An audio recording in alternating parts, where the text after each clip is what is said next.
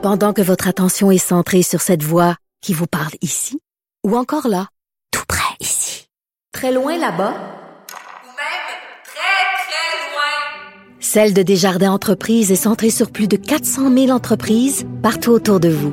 Depuis plus de 120 ans, nos équipes dédiées accompagnent les entrepreneurs d'ici à chaque étape pour qu'ils puissent rester centrés sur ce qui compte, la croissance de leur entreprise.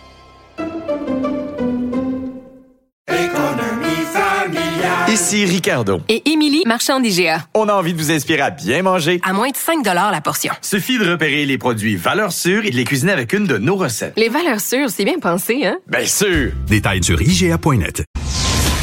Gilles Proulx, Bonjour, mon cher Richard. Richard Martineau.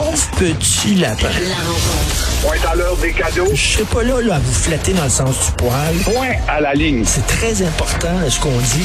La rencontre pro martineau Oh, Gilles, c'est aujourd'hui que Bernard Drinville va se transformer en pretzel. Il va tellement faire du yoga pour essayer d'expliquer sa position qu'il va se transformer en pretzel. Oui, mais faut pas oublier que Bernard est un contorsionniste, il n'y a pas de doute. Alors, conférence très attendue vers 11h30 ce matin. François Legault va être là à côté de lui pour voir ce qu'il n'est pas d'écart. Alors, c'est l'ineffable Bernard joalisant Drainville. Pourquoi est-ce que je dis ça?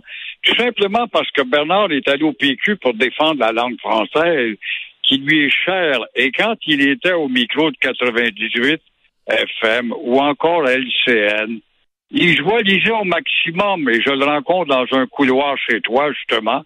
Il me dit, oui, oui, mais il dit, je parle pour le peuple. Alors voilà un homme qui est un contorsionniste qui s'adapte. L'homme qui s'est tellement contredit aussi qu'il aura à s'expliquer sur ses positions qu'il avait au sein du Parti québécois en s'attaquant très souvent à la faiblesse des fédéralistes du Parti libéral, par exemple, de Jean Charest de Couillard, qui recevait des gifles d'Ottawa en pleine figure et sans riposter. Alors, ce que le PQ de M. Euh, Pierre-Paul euh, Plamondon euh, reproche à la CAQ, c'est exactement ça, de recevoir des claques en pleine figure. Troisième claque, il va peut-être y en avoir une quatrième bientôt. Alors, conclusion, Drainville ou pas, la série de gifs provenant d'Ottawa et de Trudeau va continuer. Antoine Robitaille a une bonne chronique aujourd'hui, euh, puis il dit euh, c'est supposément une coalition la. Là. Il y a des souverainistes, puis il y a des fédéralistes, sauf que c'est plus facile quand t'es caquiste de dire haut et fort que t'es fédéraliste, ça, ça va bien passer. Mais si t'es souverainiste, faut pas que tu le dises trop fort, par exemple, parce que mon oncle François sera pas content. Ça, c'est bien possible, effectivement. Ça peut être gênant parce que tu as déjà eu la lèpre et on, on t'a accepté dans notre sein. Mais sois prudent, ne parle pas trop de la maladie que tu as eu à porter, qui est celle de la lèpre souverainiste. Effectivement. J'avais Caroline Saint-Hilaire hier que j'ai interviewée, puis elle me dit regarde Richard là, il faut pas, il faut avoir les yeux devant les trous, il faut regarder la réalité telle qu'elle est. Euh, oui, j'étais souverainiste, mais les gens n'en veulent pas de la souveraineté, les sondages le démontrent, le PQ ça fonctionne pas. Qu'est-ce que je vais faire? Je vais rester chez nous, je vais faire la baboune? Elle dit non, je vais aller à la CAQ, puis on va essayer euh, d'améliorer la situation du Québec au sein du Canada, parce que c'est ça que les gens veulent, les Québécois. Oui, il y a mille et une personnes avant elle qui ont essayé ça d'améliorer. Marcel Basse, quand il était à l'Union nationale. Combien d'autres pharaons et euh, souverainistes ou pas? Jean-Paul Lallier, qui était au Parti libéral, Denis Hardy, qui est un fédéraliste réformiste au Parti libéral. Tous ces gens-là ont essayé de dire on va tenter de ramollir un peu Ottawa face à sa position à l'égard du Québec intransigeant. Mais ils oublient toujours, géographiquement parlant, que le Canada est composé de dix provinces avec le premier ministre. Ça fait dix têtes, onze têtes ou dix têtes contre la petite tête du Québec. Et tout cela a été essayé à maintes reprises, ma chère Caroline. On te souhaite bonne chance, mais ça s'appelle parler dans le vide. C'est un parti fédéraliste, la CAQ. Il le dit, là, François Legault. Il n'y en aura pas de référendum. Je veux rien savoir de la souveraineté. Je vous le répète. J'aime le Canada. On va devenir plus fort au sein du Canada. Donc, j'ai hâte quand on va demander à Bernard Drinville, est-ce que vous êtes encore souverainiste? qu'est-ce que vous pensez qu'il va répondre? C'est là qu'on va voir le contorsionniste comment ce qui va retomber sur ses pattes pour nous sortir une version qui ne sera pas la risée et aussi euh, l'image pour les caricaturistes qui auront à se moquer de lui demain matin dans les journaux. Vous voulez parler de cinéma? Euh, on voit euh, aujourd'hui, je crois que c'est dans le devoir que les films québécois, euh, ça fonctionne pas beaucoup à Laval et ça fonctionne pas beaucoup à Québec aussi. À Québec aussi, la ville des contradictions, il n'y a pas de doute. Alors, notre culture, ah, notre culture, avec son cinéma de bouche molle et de joual, est en perte de vitesse à Laval et Montréal, où il y a quand même des méga cinémas avec des douzaines de films américains, où euh, il y a aussi une immigration très présente à Laval et Montréal qui ne s'intègre pas, s'intègre jamais à la culture québécoise parce que la culture américaine est plus attirante euh, que nos films qui ne tiennent pas longtemps l'écran. Le devoir fait un beau compte rendu là-dessus ce matin. Et quant à Québec, comment ça se fait qu'à Québec, une ville à 98% française, le cinéma québécois stagne? Ça s'explique par le fait que la population de la vieille capitale est différente. Combien de fois t'as entendu ça toi-même, Richard? Depuis Ben oui, Monsieur ben de oui. Montmagny qui a dit à Maisonneuve, ça part de là. Allez pas à Montréal, le clivage entre Québec et Montréal. Ensuite de ça, avec les Nordiques puis le Canadien. Alors, toujours est-il qu'à Québec, oui, on est différents. Nous autres, c'est pas pareil pour nous autres. La preuve, c'est que le kéténisme est très fort. Et la grande preuve que le kéténisme est très fort, c'est que même Yves Duhem va percer lors de la prochaine élection.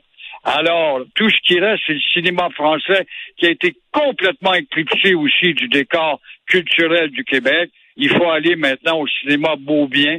Alors, c'est peu- ça te démontre comment petit à petit nous nous éteignons. Éric Duhem, euh, justement, qui est fort euh, à Québec. Et vous voulez parler, ben, vous savez ce que ça prend pour faire un village au Québec, Gilles? Ça prend quatre choses. Ça prend une pharmacie Jean Coutu, ça prend une église, ça prend une caisse pop, puis ça prend un bar de danseuse. Là, vous avez un village. Sauf que l'église est vide. C'est vrai que c'est Oui. monument d'antan. Alors, pour parler pour rien du tout, c'est bien ce que l'on fait actuellement avec cette publicité à la veille du Grand Prix de Montréal. Oui, en fin de semaine, il va y avoir effervescence.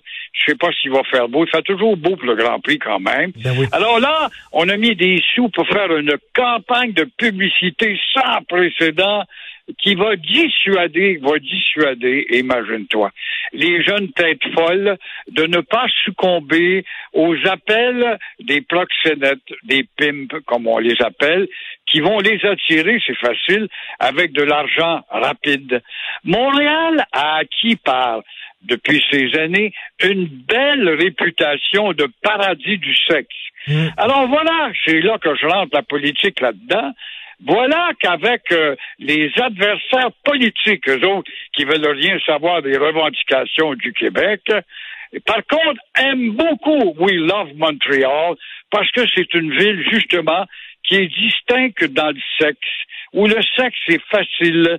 On n'a pas atteint le, le rang de Bangkok encore, mais euh, on n'a qu'à aller sur la rue Peel, la rue Crescent, la rue Drummond, pour ne pas chercher de midi à 14 heures. Alors, bonne chance à la grande campagne qui va nous dire que le sexe, c'est peut-être payant sur le coup, mais il y a des tragédies qui vont suivre derrière tout ça.